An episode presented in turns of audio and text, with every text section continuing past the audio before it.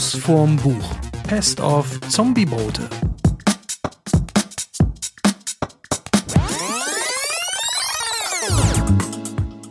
Hallo und herzlich willkommen zur ersten Folge von Schuss vorm Buch, dem Literaturpodcast für Literaturfreunde, Literaturanhänger. Äh, äh, stopp, stopp, stopp. Äh, Ist das dein Ernst? Ernsthaft? Da springen uns alle Leute direkt ab. Das will doch keiner. Will keiner hören, ne? Nee. Okay, soll ich nochmal? Nee, also Lektürhilfe. Ich brauche brauch eine Lektürhilfe, wenn du so einen Einstieg machst. Okay, aber eigentlich wollen wir was ganz anderes. Wir wollen Bücher und mehr. Bücher und mehr. Wir wollen euch was über Bücher und mehr erzählen, aber ganz viel auch über mehr. Also nicht über das Meer, sondern über mehr als Ja, Bücher. komm, wir fangen ein bisschen intellektueller an. Wollten wir nicht mit einem Zitat starten? Genau, ich habe gelesen, dass jeder Literaturpodcast mit einem Wir Zit- sind kein Literatur. Wir sind ein Bücher- und mehr Podcast. Okay, aber ich habe trotzdem ein Zitat mitgebracht. Ja, dann mach. Also ich habe mir für dieses dann doch nicht Literatur-Podcast Beginning ein Zitat von einem großen amerikanischen Philosophen rausgesucht. Du darfst gleich raten, wer das ist. Ähm, der auf die Frage seiner Frau, was er denn gerade denke, geantwortet hat, wenn ich möchte, dass du weißt, was ich denke, dann würde ich sagen und nicht denken. So, wer war das? El Bundy. El Bundy, der Schuhverkäufer aus der amerikanischen Serie Eine schrecklich nette Familie. Und ich finde, das Zitat ist spitze. So, deins? Ich habe mir auch was ganz Tolles rausgesucht und zwar von meinem Lieblingsentertainer Harald Junke. Oh, auch ein großer Literat. Ja, Wahnsinn. Hat der überhaupt mal ein Buch geschrieben? Hat bestimmt eine Biografie, wenn er sie hingekriegt hat. Ganz geschrieben. ehrlich, kenne ich mich aus mit Büchern oder was? Meine Definition von Glück, keine Termine und immer leicht einsitzen. Da kann man nichts gegen sagen. Und ich finde, jetzt haben wir mit zwei guten Zitaten eröffnet. Ja, Jetzt können wir mal kurz sagen, wer wir sind und warum wir das Ganze hier machen. okay. Also, ich bin Mats, ich bin Radiojournalist Ich bin Steffi, ich bin Architektin. und wir haben zusammen eine Agentur für Audio-Storytelling und machen eigentlich Audioguides, Buchtrailer und Podcasts für andere. Und jetzt haben wir mal unseren eigenen gemacht und wollten mal einen ganz anderen Buchpodcast machen. Und wir haben ein großes Projekt, ähm, nämlich Soundblurbs. Das sind innovative Hörtrailer für Bücher. Das haben wir vor zwei Jahren, ungefähr zwei Jahren gestartet. Da haben wir auch extra, sind wir in diese große Welt der Startups eingetaucht und haben versucht, diese zwei Minuten langen kleinen Stücke an die Buchwelt zu verkaufen. Wir haben sogar die Namensrechte an Soundblurbs uns gesichert. Ja, verrückt. Und wir haben jede Menge Preise äh, für diese Soundblurbs bekommen. Wir haben sogar einen Europapreis für die Soundblurbs bekommen. Waren zweimal auf der Frankfurter Buchmesse, einmal auf der Leipziger Buchmesse. Aber Ja, also die Leute, die Hörer finden es sensationell. Die Verlage wollten jetzt dafür nicht unbedingt Geld ausgeben und damit die, die wir schon gemacht haben, der Nachwelt erhalten bleiben, haben wir gedacht, hey, direkt für euch. genau, also der Podcast ist eigentlich auch so ein bisschen das Archiv unserer schon fabrizierten Soundblurbs. Wollen wir nicht mal mit dem Faust-Soundblurb?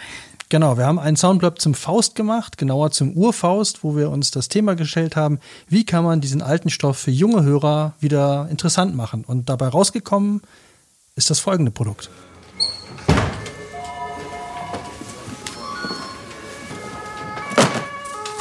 Herr Mephisto. Ihnen wird vorgeworfen, dass Sie sich Dr. Faust unter Vorspielung falscher Tatsachen genähert und ihm falsche Versprechungen gemacht haben. Dazu kommt Diebstahl, Anstiftung zur Falschaussage und Beihilfe zum Mord. Nicht schlecht für gerade mal 135 Seiten. Man tut halt, was man kann. Sie finden das witzig? N- Natürlich nicht, aber das meiste von dem, was Sie da erzählt haben, habe ich nicht getan, Officer. Moment, ich zitiere. Das also ist des Pudels Kern. Sie haben sich dem Doktor als Hund genähert, oder etwa nicht? Doch, schon, aber reingelassen hat er mich höchstpersönlich. Sehen Sie hier, Seite 44. Herein, dann habe ich gesagt, du musst es dreimal sagen, und er hat's gemacht. Ich finde, das ist sehr eindeutig. Spitzfindigkeiten. Egal. Kommen wir zu den entscheidenderen Vorwürfen. Und da zitiere ich wieder Sie. Hier ist ein Kästchen leidlich schwer, ich hab's woanders hergenommen. Äh, Woanders hergenommen heißt nicht gestohlen, nur eben woanders her.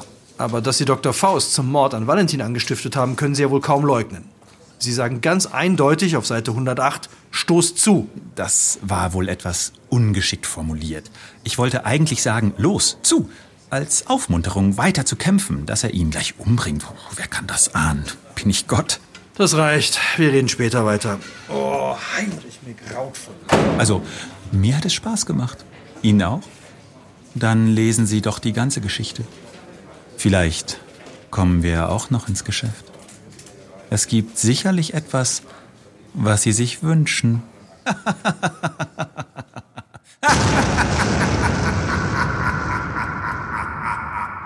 Das war unser Soundblurb zum Faust.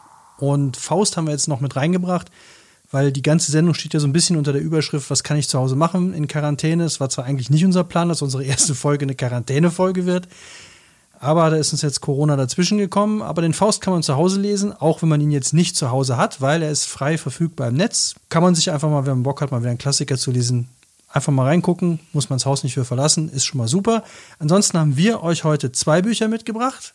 Zum einen Wild Bakers von zwei, die auszogen, das perfekte Brot zu backen. Und ich habe mich ein bisschen schwererer Kost gewidmet, ähm, die Pest von Albert Camus. Warum hast du dir das angetan? Es gab zwei unterschiedliche Gründe. Einmal scrollt man ja in diesen Zeiten auch relativ viel in sozialen Netzwerken rum und ähm, da ist mir die Pest einfach ein paar Mal begegnet und auch als ich dann gedacht habe, vielleicht ist das ein Klassiker, der mir so ein paar Antworten geben könnte, bestelle ich doch mal, haben sich die Lieferfristen ja auch schon verlängert gehabt, weil, glaube ich, ich nicht die Einzige war, die auf die Idee gekommen ist.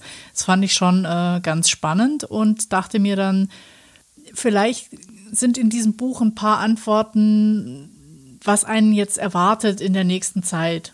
Ich fand es gruselig, dass es ein Buch gibt, das kursierte auch im Internet, wo genau ein Lungenvirus beschrieben wird, der in Wuhan äh, auf die Welt gekommen sein soll und das Buch ist aber von 1950 oder so. Ja, auch jetzt zu horrenden Preisen gerade bei eBay unter den Hammer geht. Ja, also ich meine, das ist auch von 1950. Das hat nicht in Wuhan gestartet, aber ähm, ich fand es witzig, dass äh, Stephen King sich entschuldigt hat für irgendeinen Thriller, ich weiß nicht mehr, wie er hieß, den er 98 geschrieben hat, wo wo es eben auch um ein Virus ging und wo er eben auch äh, gesagt hat, es tut ihm leid, dass er quasi so ein Szenario da äh, an die Wand gemalt hat, aber ihn hätte es hauptsächlich interessiert, wie Menschen reagieren würden in solchen Situationen. Und ich glaube, das war auch so ein bisschen ein Grund, warum ich das lesen wollte. Vielleicht, um so ein bisschen Ausblick zu haben, wie reagieren die Leute, was kann passieren oder was ist vielleicht damals passiert, kann man was draus lernen, vielleicht Gibt es Hoffnungen? Gibt es Antworten? Ich weiß es nicht genau. Und dann vielleicht noch so ein bisschen, hä, hä, ich habe einen Klassiker gelesen. Ja gut, ich glaube, das ist bei vielen immer noch mit dabei. Ich finde es ja gerade spannend, wenn, wenn du sagst irgendwie so Bedrohung, also diese ganzen Bedrohungsszenarien, die ja immer bei Viren immer wieder hochkommen, finde ich ja eigentlich viel spannender und viele unterschätzen das ja, Zombies. Also ein Virus mit Zombies zu vergleichen, ist vielleicht ein bisschen gewagt, aber ich finde, dass ganz viele Leute bei Zombie-Filmen nicht verstehen, dass es gar nicht um die Zombies geht. Natürlich ist so ein gut gemachter Zombie mit Splatter und wenn die toll aussehen, so wie bei Walking Dead in den letzten Staffeln oder so, toll, wenn man das mag. Ich finde es auch immer schön, aber eigentlich geht es hier gar nicht um die Zombies, sondern um die Leute, die eben nicht Zombie sind. Nämlich die Frage, was macht das mit denen? Also wenn du dich fragst, so was macht das, du liest die Pest, um zu gucken, was hat das mit den Menschen gemacht, dann finde ich Zombie-Filme und Bücher immer so total spannend, um zu gucken, was machen Menschen in dieser Situation. Weil die Zombies sind ja nichts anderes als eine permanente dauernde Bedrohung. Und dann musst du jetzt gucken, was machst du mit denen, mit denen du gerade zusammen bist. Und dann entwickeln sich ja immer, kennt man ja aus tausend Filmen, Hierarchien. Einer ist immer der Anführer, einer ist immer das Arschloch, einer ist immer der Kämpfer, einer schlichtet so ein bisschen Streit, einer kann das, einer kann jenes. Und wie sich dann so Gruppen zusammenfinden und was die dann miteinander machen und wie die mit der Gefahr umgehen und vor allem, wie sie dann auf die nächste Gruppe treffen ganz selten spielt ja so ein Zombie-Film in einer Sache alleine, sondern das sind immer mehrere Gruppen und anstatt sich zusammenzutun, bekämpfen die sich ja meistens auch noch. So, und da kommen ja so ganz viel archaische Sachen wieder hoch. Also, wo ich mir dann auch oft denke, so der, der, äh, der Mantel der Zivilisation ist, ist sehr, sehr dünn. Also, lass das alles ein bisschen eskalieren und schon kommt nicht mehr das Beste bei den Menschen zutage. Ja, aber ich glaube, das ist auch ganz spannend eben in dem Buch, weil da so ein bisschen beschrieben wird, da gibt es eben einen Arzt und um ihn rum bildet sich dann so eine Gruppe, auch eine Gruppe Freiwilliger, die versucht, äh, in der abgesperrten Stadt Dinge zu organisieren. Und ähm, ich glaube, das ist auch ein, ein großes Thema. Wie gehe ich denn selber, wie gehe ich denn selber damit um? Einmal mit dieser Isolation und dann mit dieser abstrakten Gefahr. Also es ist ja extrem abstrakt, während ich eben in Zombie-Filmen, ich glaube, in einer Zombie-Apokalypse würde ich mich noch einfacher zurechtfinden, weil ich zumindest wüsste, ja, klar ist diese schleichende Bedrohung, überall rennen da die Zombies rum, aber in dem Moment, wo ich weiß, wie ich damit umgehen kann, nämlich ich muss kämpfen, mich verteidigen, im Notfall die töten, dann komme ich da raus. Da kann ich ja zumindest mal äh, versuchen, das anzugehen. Und es ist so ein nettes Gedankenspiel, wenn man sich überlegt, äh, in so Zombie-Apokalypsen sind auch immer so kleine Gruppen am Start. Das heißt, du bist immer so eine, so eine gemischte Gruppe, fünf bis zehn Leute. Wen würde ich da mitnehmen? Und ich hätte mein Team schon zusammen, ja. Das, äh, da hätte ich einfach so diejenigen, wo ich genau wüsste, wer bei mir mit im Boot sein müsste, mit den, den entsprechenden MacGyver-Qualitäten auf jeden Fall, kann gut mit der Kettensäge umgehen. Dann irgendwie, vielleicht war früher beim Bund, also wo ich mir sicher bin, oder vielleicht im, im in irgendeinem Jagdverein oder so, kann auch gut schießen. Dann bräuchte man natürlich jemand irgendwie, der auch die Stimmung hochhält, der lustig ist. Man braucht auch einen Sanitär, also man bräuchte so eine, so eine ganz gute ähm, Mannschaft. Und das wären vielleicht du würdest vielleicht mit denen in Urlaub fahren, aber für eine Zombie-Apokalypse wären sie quasi perfekt. Und das wäre auch eine Gruppe, die gegen eine andere Gruppe antreten kann. Aber du hast ein Zombie-Survival-Team schon gebildet. Habe ich das jetzt richtig verstanden? Ja, habe ich. Wissen die das auch? Bist du denn auch bei denen im Team? Das weiß ich nicht so genau. Also äh, auf jeden Fall habe ich, glaube ich, drei Kandidaten, vier Kandidaten, die ich auf jeden Fall mitnehmen würde. Und was wäre deine Fähigkeit? Also warum sollten die dich mitnehmen? Außer dass du dann Teamleitung bist oder die zusammengestellt hast? Ich glaube, ich bin gar kein so schlechter Stratege. Ah, also du sagst dann, du verschiebst die Figuren auf dem Schachbrett. Ja, also ich glaube, dieses verschiedene äh, Layer zusammenzubringen und verschiedene Sachverhalte zu analysieren und zu sagen, das und das könnte die beste Strategie sein. Also ist jetzt ein bisschen Selbstbeweihräucherung, aber ich glaube, das könnte, das könnte ich wahrscheinlich ganz gut. Und ähm, ich sage ja, ich, ich glaube, ich würde mich eher in so einem Szenario das sehr viel archaischer zurechtfinden als in dieser Abstraktion jetzt, wo man eben nicht genau weiß, wie ist denn jetzt dieser Virus übertragbar. Ich bin da schon manchmal latent hysterisch, wenn ich denke, so wenn ich jetzt hier eine Türklinke angefasst habe oder wenn ich bei meinen Eltern bin, die jetzt auch äh, aufgrund ihres Alters in der Risikogruppe sind, was kann ich da machen, wenn ich einkaufe? Muss ich jetzt mit Handschuhen einkaufen gehen und solche Dinge? Also ich habe mir jetzt nicht die Antwort in die Pest erhofft, aber so ein bisschen weiß ich nicht, so dieses Gesamtszenario, wie reagieren die anderen Menschen, nicht nur ich, in so einer Extremsituation, wenn man jetzt abgekesselt wird. Eben, ich habe mich am Anfang, habe ich mich sehr äh, lethargisch gefühlt, also so, so wirklich so ein bisschen parallelisiert und dachte mir so, ich immer versucht, Jobs zu organisieren, die sind aber dann immer verschoben worden. Dann habe ich da überhaupt keinen Sinn mehr drin gesehen, weil jemand persönlich zu treffen ist einfach nicht möglich. Und viele Jobs die wir ja in unserem Business mit dem Storytelling machen, funktionieren eben nur, indem ich ein Interview führe mit demjenigen und dann was mache. Und wenn die alle andere Dinge zu tun haben aufgrund der Krise und sich alles nach hinten verschiebt, man zwar Aufträge hätte, aber sie jetzt doch nicht kommen, dann, dann sitzt man in so einer Blase und weiß überhaupt nicht mehr, was man machen kann. Und ich will auch nicht sagen, ich kann, man kann ja sagen, dann mache ich jetzt Urlaub oder entspanne mich, aber irgendwie muss es ja auch weitergehen. Und je konkreter es ist, umso einfacher ist es dann auch für mich. Deswegen glaube ich, dass die Zombies Zombies für mich einfacher zu handeln sind, als jetzt so diese abstrakte Geschichte, wo man nicht weiß, wie es weitergeht. Also ich finde, die Zombies haben ja noch einen riesen Vorteil, man kann aktiv werden. Weil das Gemeine finde ich momentan, und ich glaube, das, das geht uns allen so ganz krass an die Nieren, dass das Tun eben das Nicht-Tun ist. Also wir werden die ganze Zeit aufgefordert, zu Hause zu bleiben, nichts zu machen. Und ich finde, es gibt ja fast nichts Schlimmeres, als nichts zu tun und das als Tat zu werten. Also natürlich retten wir andere Menschen, indem wir sie nicht anstecken, weil wir nicht draußen sind. Aber ich will ja was tun. Also eigentlich, das, ich fand das mal so krass irgendwie, wenn man abnehmen will, das ist ja auch irgendwie so, ja, dann ist halt nichts oder ist weniger. Aber das ist so auch wieder etwas nicht tun oder Rauchen aufhören. Ist ja auch, ja, rauch halt nicht. Ist doch kein Problem. Lässt es halt bleiben. Aber dann denkst du dir nach drei Tagen, ja, okay, jetzt habe ich drei Tage nicht geraucht, aber das ist keine aktive Sache. Während beim Zombie kannst du sagen, okay, da draußen sind jetzt 20 Zombies, den hauen wir jetzt auf die Mütze, dann gehört uns das Stadtviertel wieder, dann hast du was getan. Oder du gehst raus und besorgst dir Lebensmittel, irgendwas halt. Aber all das dürfen wir jetzt nicht. Wir sollen ja zu Hause bleiben, wir sollen nichts tun. Also mir wäre auch eine Zombie-Apokalypse deutlich lieber als die Pest, äh, weil man aktiv werden kann.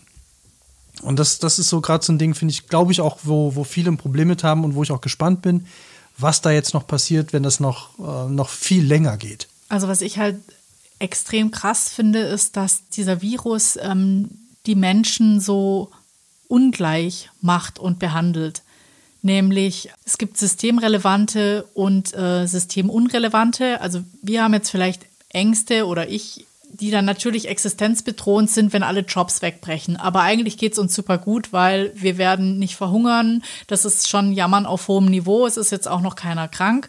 Das ist ja nur was, was sich im Kopf abspielt, wo ich das Gefühl habe, so man, man müsste jetzt irgendwas tun. Und mit dieser Ungleichheit meine ich, dass jetzt sowas wie Krankenschwestern, Ärzte im Supermarkt, dass es jetzt viele Gruppen gibt, die unglaublich viel arbeiten müssen, die auch Ärzte, Krankenschwestern auch extreme Entscheidungen treffen müssen. Da geht es uns ja super im Nichtstun, ja, aber dass es mir extrem schwer fällt, einfach nichts zu tun. Man könnte ja auch sagen, und das, ich war ja schon kurz davor zu sagen, gib dir jetzt doch einfach mal mental Urlaub. Sag doch, du machst zwei Wochen Urlaub, du liest jetzt nur und machst Sport. Aber das ist so ungefähr, wie, wie du es gerade beschrieben hast, wie eine Diät. Wenn du sagst, jetzt ist halt nichts und du die ganze Zeit nur ans Essen denkst.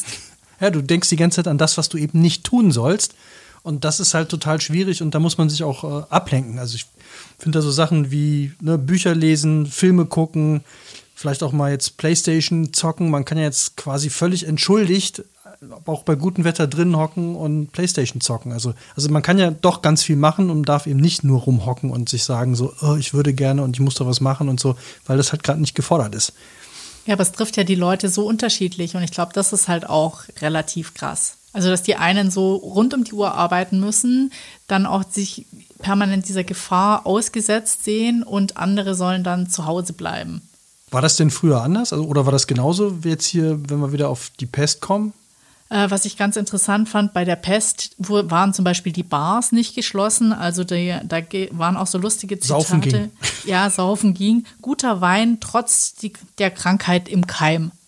Also Picheln durften die, das haben sie sicherlich auch nicht die ganze Zeit gemacht, aber es haben sich eben auch so soziale Gruppen gefunden. Ich meine, klar, das ist ja alles Zeiten vor Internet und bevor du irgendwie so ein riesiges Freizeitangebot. Ich meine, Fernseher äh, auch nicht. Also was haben die Leute da gemacht? Ich, Im Buch finde ich es relativ krass. Die, das ist eine Stadt, die ist direkt am Strand und dann wurde der Strand gesperrt. Eben auch, dass die Leute sich nicht treffen und nicht ins Wasser gehen. Und dann denke ich mir so, dann bist du in so einer mediterranen Umgebung und darfst nicht ins Meer. Und das ist gut, jetzt spoilere ich ein bisschen, aber das wird auch einmal gehen, irgendwie der Arzt und sein Kollege, gönnen die sich so eine kleine Auszeit, weil die haben halt einen Passierschein, weil sie auch die Toten also sie müssen quasi immer feststellen, ob jemand krank ist und den dann einweisen. Und die haben einen Passierschein und können überall rum.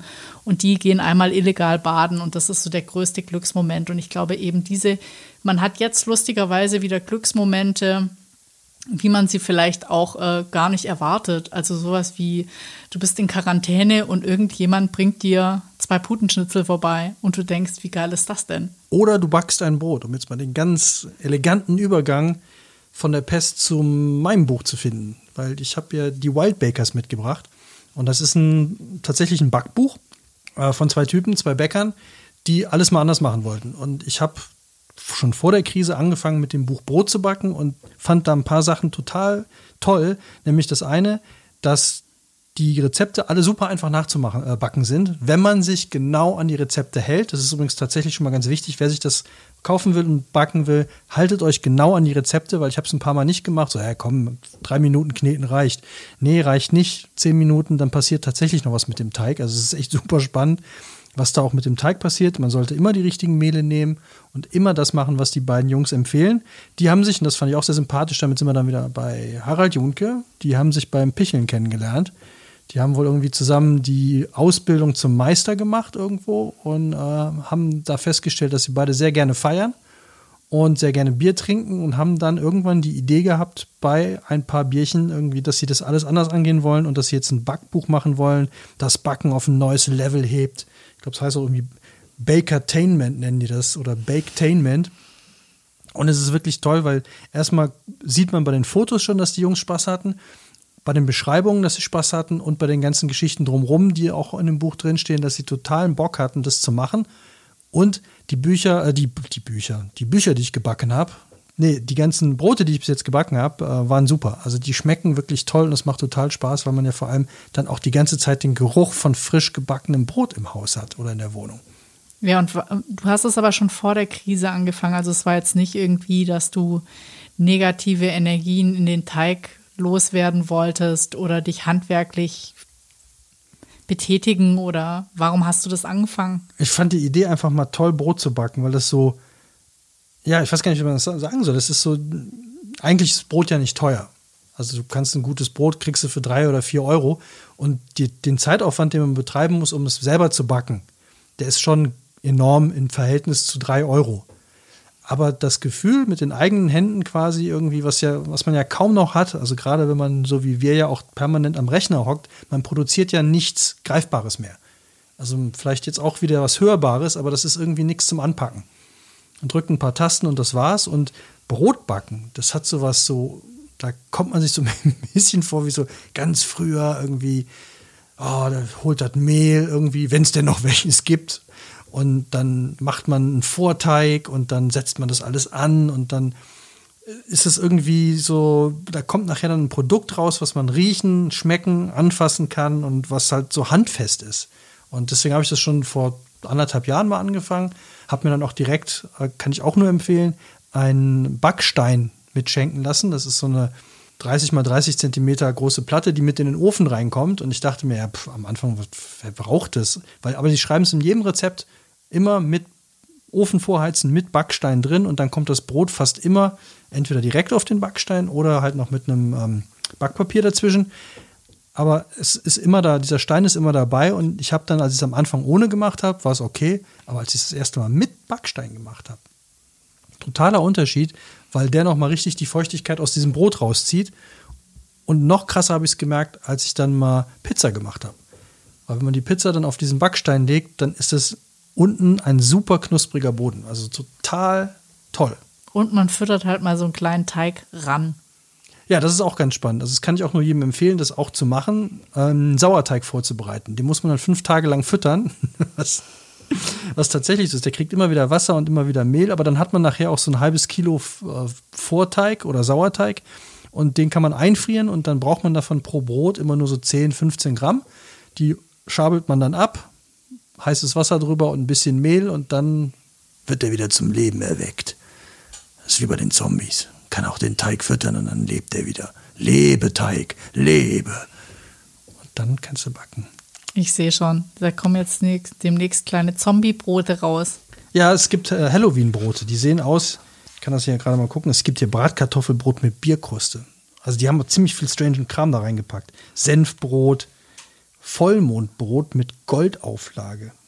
Optisch zum unverwechselbaren Vollmond wird das Brot, wenn ihr es mit einem feinen Goldstaub absiebt oder mit einem Vollmond aus Blattgold verziert. Mhm, das können wir ja dann nach die Vereinigten Trüffelmaronenbrot. Mhm. Snack-Ähre. Ich habe die Snack-Ähre. Brotsushi gibt es auch. Also es ist äh, Hot Bread, das schärfste Brot der Welt. Smoking Joe. Was ist denn dein Lieblingsbrot? Der Chili Cheese Twister und Flammkuchen ist auch drin. Oh ja. Also man kann Currywurst mit Brotpommes. Also ich, ich finde ja, in der Krise geht man irgendwie auch anders einkaufen. Absolut. Und man wirft viel weniger weg, finde ich. Ich, ich, also ich finde das jetzt irgendwie, äh, ich fand das eigentlich immer ziemlich spießig, dass man quasi seine ganze Woche plant, was man kochen will, backen will, überhaupt insgesamt so braucht. Aber dieses gezielte, ich gehe nur einmal die Woche einkaufen und ähm, überlege mir schon vorher, was ich koche und backe, finde ich eigentlich gar nicht schlecht. Ja, ich finde aber auch, man hat so ein bisschen mehr das Gefühl, und das auch beim Backen, das fand ich beim Backen auch ganz toll, man kriegt mehr wieder dieses Gefühl der Wertschätzung für das, was man da gemacht hat. Also mir tut es wesentlich mehr weh, ein selbstgebackenes Brot wegschmeißen zu müssen, weil es verschimmelt ist, also wenn noch so ein Viertel Brot übrig ist, als wenn es jetzt ein gekauftes Brot wäre. Und das geht mir gerade aber irgendwie auch mit allen Dingen so, mit allen Lebensmitteln, die wir so haben, dass ich versuche jetzt viel mehr alles zu verwerten und nichts, gar nichts mehr wegzuschmeißen oder verrotten zu lassen. Also nicht, dass ich das vorher gewollt hätte, aber es passiert ja immer wieder. Dass man durch diese veränderte Situation viel nachhaltiger reagiert eigentlich. Ja, aber irgendwie hat man ja so doch ein bisschen das Gefühl, das steckt, glaube ich, auch bei vielen beim Hamstern dazwischen, äh, dahinter. Ich meine, es ist ja nicht so, dass wir eine Lebensmittelkrise hier haben oder das Klopapier ausgeht. Aber so ein bisschen fühlt sich halt immer so an. Vielleicht wird es ja doch noch eine Zombie-Apokalypse und dann gibt es halt nichts mehr. Fühlt sich's für dich so an oder bist du da? Überhaupt nicht. Für mich fühlt es sich gar nicht so an. Und ich frage mich auch immer, was die Leute denn davon haben, wenn sie jetzt hamstern. Also wenn du jetzt irgendwie zehn Päckchen Nudeln hast, ja, dann, wenn es wirklich alles zusammenbricht, dann hältst du es halt drei Tage länger durch. Das rettet ja auch keinen. Also es macht so, finde ich, von ganz vielen Seiten überhaupt keinen Sinn. Ja, aber ich dachte, wenn sechs Tage der Strom ausfällt, dann ist die Zivilisation auch am Arsch. Hast du da nicht so ein Buch gelesen? Ja, zu? off. Das heißt off und das ist wirklich, das ist, äh, das würde ich jetzt nicht unbedingt empfehlen, das auch noch oben drauf zu lesen. Das wäre eins für mich wahrscheinlich. Ja, weil da wirklich ganz krass äh, mal geschildert wird, was passiert, wenn, wir, wenn der Strom hier ausgeht. Und da geht ja nichts mehr. Und dann äh, nach drei Tagen fängt es richtig an, richtig fies zu werden. Und wo wir dann auch schon mit den ersten Plünderungen und mit den ersten Gewalttaten rechnen können. Und nach sechs Tagen ist die Welt eigentlich äh, hinüber. Also ich fand's, äh, ich fand's ja persönlich spannend, als ähm, hier gibt's ja Wassermeister, die sind zuständig eben. Wassermeister? Ja. Ich bin Wassermeister. Ich bin Bäckermeister und Sie, ich bin Wasser. Was kann der? Kann der Wasser? Ja, der kann Wasser. Der sorgt dafür, dass wir hier anständiges Trinkwasser bekommen. Hat er auch eine Wässerei dann oder? Ja.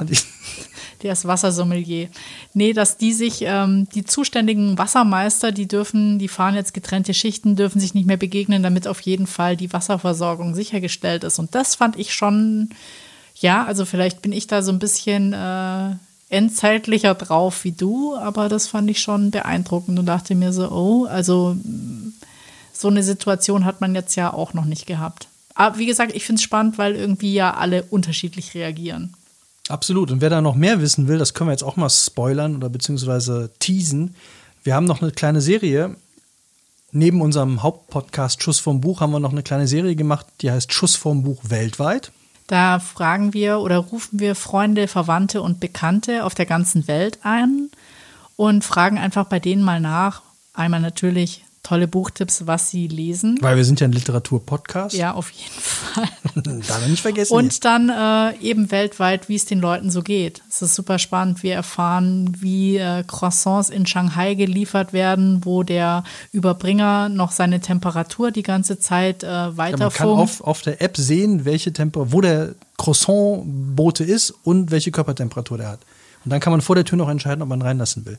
Dass der Franzose eher Wein bunkert. Also ganz viele spannende Details von Freunden von uns auf der ganzen Welt. Und äh, wir wollen das Ganze Corona-mäßig ja auch nicht überlasten. Unser Buch-Podcast geht nämlich sonst hauptsächlich wirklich über Bücher und sehr viel mehr. Und zwischendrin gibt es halt unser weltweit Special. Genau, da waren wir jetzt in Istanbul, in uh, Charleston, South Carolina, in Paris, in Shanghai und in Wetzlar und Dresden. In Dresden, genau, beim Felix. Der hat auch übrigens einen tollen Buchtipp, den können wir hier verraten, weil er ihn leider nicht in unserer Podcastaufnahme erwähnt hat. Und er hat das wunderbare Buch geschenkt gekriegt. Alle meine Freunde sind tot. Und ich glaube, es geht da um einen Dinosaurier. Also ja, so viel zur Zombie-Apokalypse. Wolltest du noch irgendwelche Zombie-Filme anteasern oder empfehlen? Oh ja, aktuell kann ich nur empfehlen. Habe ich zwar noch nicht ge gesehen, aber den ersten Teil habe ich gesehen, Zombieland. Und es gibt jetzt einen zweiten Teil. Bei Zombieland, der erste Teil, das Team ist super. Da ist aber das Team ist auch immer gleich. Bei den Zombie-Filmen ist immer das gleiche Team am Start. Ja, immer eine Frau, ein Kämpfer, ein Afrikaner oder Asiat und ein Klugscheißer. Ja. Und die sind auch da wunderbar besetzt und es gibt eine unglaublich gute Szene in Zombieland 1. Also erstmal erfährt man, welche Regeln man einhalten muss, um in der Zombie-Apokalypse zu überleben. Das kann man immer gebrauchen, weiß man ja nie. Auf jeden ne? Fall. Und das zweite ist, dass der Darsteller, äh, wie heißt er nochmal von den Ghostbusters, der äh, auch. Bill Murray. Bill Murray. Bill Murray spielt mit, spielt sich selber und hatte die wunderbare Idee, dass er Leute aus seiner Villa fernhalten kann, wenn er sich als Zombie verkleidet. Und dann kommt diese Gruppe in seine Villa, weil natürlich alle Villen leer stehen und die gucken überall mal. Und dann muss er leider relativ schnell dran glauben, weil die nicht gecheckt haben, dass es wirklich Bill Murray ist. Gott. Das ist aber auch, mehr verrate ich jetzt nicht und ich bin selber schon super gespannt, weil jetzt ist gerade der zweite Teil rausgekommen. Der ist jetzt bei Netflix und Amazon zu kriegen, den werde ich mir jetzt die Tage auf jeden Fall mal angucken, weil auch einer meiner Lieblingsschauspieler, wo ich mir den Namen Woody Guthrie, Woody Guthrie, der auch Natural Born Killers gespielt hat, und Three Billboards Out of Dingsbums. Aha. Woody Guthrie, Woody, ich glaube Woody Guthrie. Großartiger Schauspieler und der spielt da auch mal mit und der tötet einfach alles, was ihm vor die Flinte kommt und fragt anschließend, ob es richtig war. Also es ist äh, einer meiner Lieblings-Zombie-Filme, weil Walking Dead ist ja jetzt für alle, die es noch nicht mitgekriegt haben, der 32. Band rausgekommen und das ist der letzte Band. Also für alle Comic-Freunde von The Walking Dead. gespoilert. Ich spoiler gar nichts, aber ich kann euch nur sagen, es ist jetzt der letzte Band rausgekommen. Also jetzt nicht jetzt, ist schon ein paar Wochen oder Monate her. Aber damit ist jetzt auch Schluss, wie es bei Walking Dead im F Kino und im World Film War ich nicht. Z ist mein Liebster.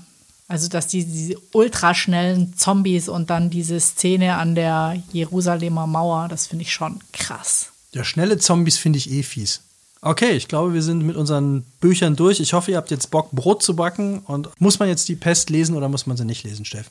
Also, wenn man Bock hat, mal einen Klassiker zu lesen und thematisch passt es gerade auch ganz gut rein, ist wahrscheinlich jetzt die Zeit und in zwei Jahren braucht man es nicht mehr. Okay, wer unbedingt einen Klassiker lesen will, sollte den Faust lesen. Der ist deutlich kleiner und kürzer. Und da ist man schneller mit durch als mit der ganzen Pest. Ansonsten hört unsere nächste Folge. Wir können so viel verraten in Folge 2 von Schuss vom Buch. Die trägt den Titel Poesiealbum für Serienmörder. Es geht um Krimis und ihr werdet in unserem Soundblurb die wunderbare Schauspielerin Sandra Borgmann hören. Und wir können euch schon eins verraten, die nächste Folge ist ziemlich Corona-frei. Also wir wollen dieses Thema auch nicht überbelasten. Wir haben unser weltweit Special. Da fragen wir einfach Freunde, wie es ihnen geht. Und für uns war das ein tolles Projekt und ähm, ganz erstaunliche weltweite Erkenntnisse, weil es ist schon immer so, all das, was man in den Nachrichten nämlich nicht mitkriegt. Das ist wirklich spannend, was uns der Kollege in Amerika auch erzählt hat. Ein alter Freund von mir wohnt in South Carolina. Hört sich alles ein bisschen anders an als das, was wir so mitkriegen. Ähm, also von daher lohnt sich auf jeden Fall. Die Folgen sind immer so 15 Minuten lang. Ansonsten, wenn es euch gefallen hat, liked uns auf Facebook oder Instagram, abonniert uns. Ihr könnt uns auch gerne eine Sternebewertung dalassen. Ihr könnt aber auch einfach erstmal fünf Folgen hören und uns dann bewerten. Wir freuen uns, wenn ihr wieder reinhört und sagen, bleibt gesund und bis bald. Macht's gut. Ciao. Tschüss.